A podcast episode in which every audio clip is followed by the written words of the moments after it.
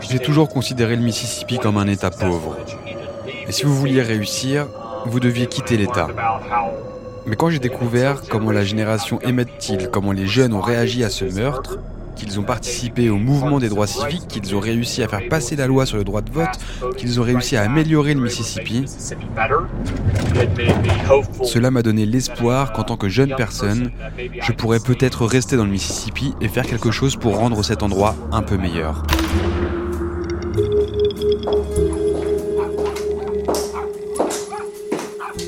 Histoire criminelle d'Amérique. Histoire criminelle d'Amérique.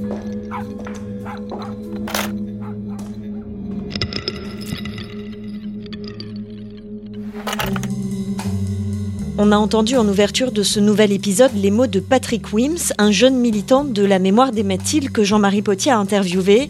Ça montre l'impact de cette affaire aujourd'hui, encore plus dans une Amérique qui se passionne pour les cold cases. Euh, Jean-Marie, quel écho a l'affaire aujourd'hui pour les jeunes militants? Pour les plus jeunes militants, euh, l'affaire a un écho important au sens où euh, ils peuvent tracer un trait d'union avec l'Amérique d'aujourd'hui. D'ailleurs, pour les militants jeunes ou moins jeunes, à l'été 2020, il y, a un élu euh, de Géorgie qui s'appelle John Lewis, qui est un, vieux militant très connu du, mouvement des droits civiques qui est, décédé et qui avait laissé une lettre d'adieu en partant parce qu'on était en plein pendant le rebond du mouvement Black Lives Matter après la mort de, de George Floyd.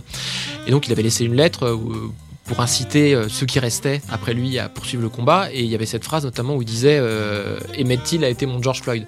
Donc il y a ce lien qui est fait en fait entre Emmett Till en 1955 et aujourd'hui euh, par les militants qui luttent contre les violences policières par exemple et qui vont y compris scander son nom dans les manifestations alors qu'effectivement on parle du nom de quelqu'un qui est mort il y a 69 ans. Ce trait d'union, c'est ça qui est intéressant. L'affaire Emmett Till, elle raconte les grands tournants de l'histoire afro-américaine de ces 70 dernières années. Euh, Emmett Till a en filigrane toujours accompagné ses plus grands soulèvements. Euh, comment on fait le récit d'une affaire criminelle qui, en fait, par ses échos, euh, se tisse en fresque historique?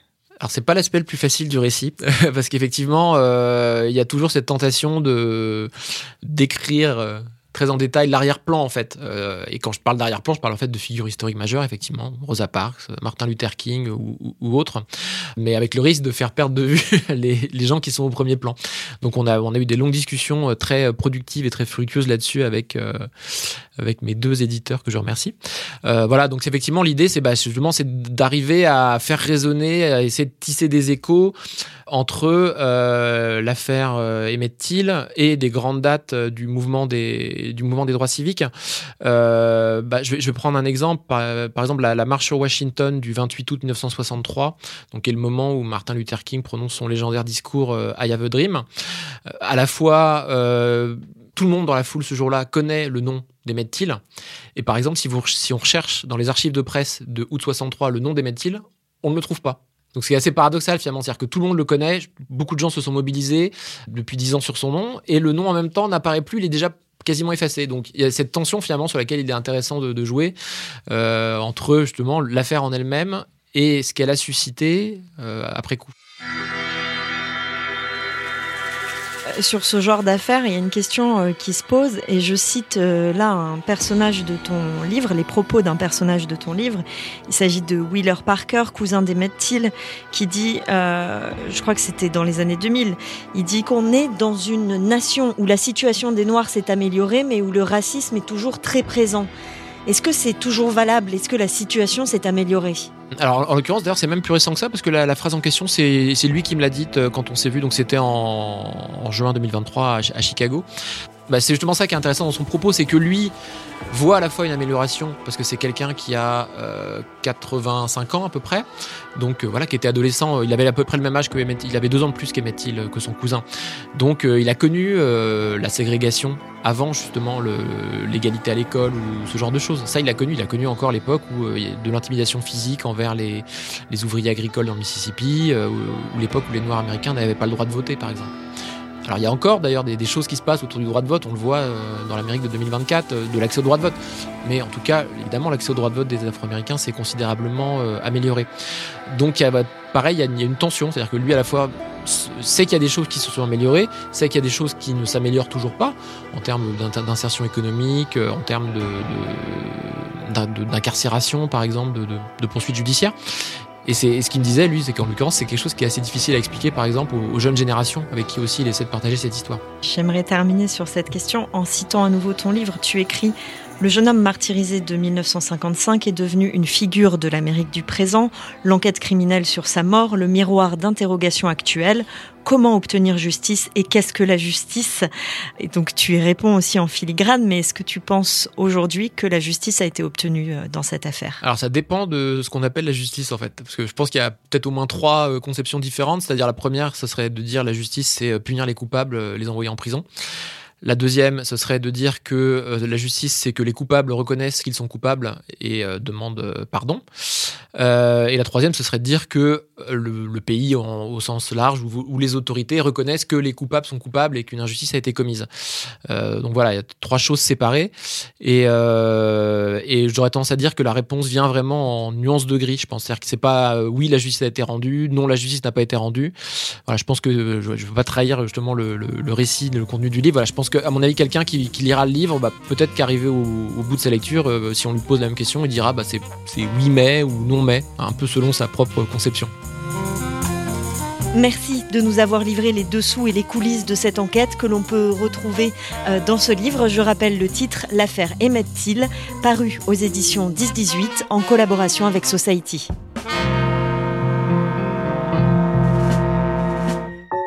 Les fantômes après le pont.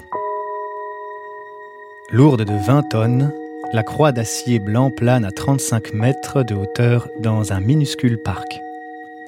À son pied, un drapeau américain veille sur une pelouse bien taillée qui jure avec un paysage d'herbes jaunies et de bitume détérioré. Érigé en 2021 à l'initiative d'une organisation religieuse, le monument espère inspirer une prière aux automobilistes qui passent par Greenwood.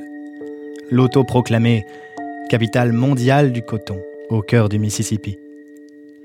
Sans lui, l'endroit ne serait qu'un carrefour anonyme, à mi-chemin entre une concession automobile et un supermarché Walmart. La rumeur locale, pourtant, en fait un lieu historique. Elle murmure que s'y trouvait autrefois un cabaret, appelé Tree Forks, théâtre, à l'été 1938, du meurtre du bluesman Robert Johnson, empoisonné à grandes rasades de whisky de maïs additionné de naphtaline. Depuis, un autre nom s'est ajouté à la légende criminelle du lieu, pile en face de l'emplacement de l'actuelle croix. En 2005, l'État du Mississippi a planté sur l'accotement gravillonné un panneau bleu rebaptisant 60 km d'autoroute du nom d'Emmett Till. Un hommage tardif rendu 50 ans après sa mort, le 28 août 1955, à cet adolescent noir de Chicago, victime d'un des plus célèbres crimes racistes de l'histoire de la région.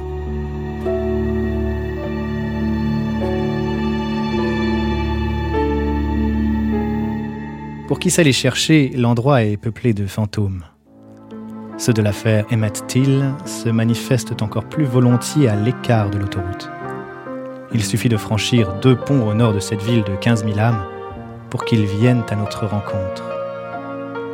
Le premier, surmonté d'un treillis gris, marque l'entrée du Grand Boulevard, une élégante artère typique du sud aristocratique avec ses rangées de chênes et ses demeures à colonnades blanches.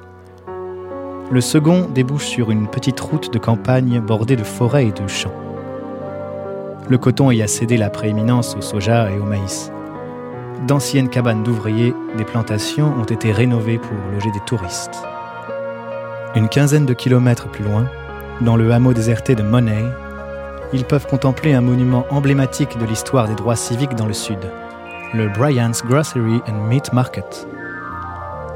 La présence de cette épicerie désaffectée serait pourtant difficile à deviner sans un panneau commémoratif installé par les autorités.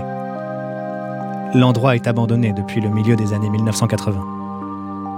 Le temps et le climat, notamment l'ouragan Katrina de 2005, y ont fait leur œuvre.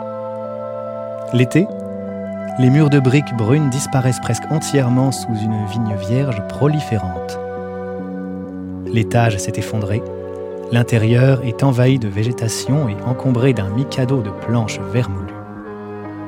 Un grillage couleur rouille et une pancarte. Propriété privée, défense d'entrée. Aux lettres d'un rouge menaçant, tente de maintenir à distance les visiteurs trop curieux. Certains entrent quand même.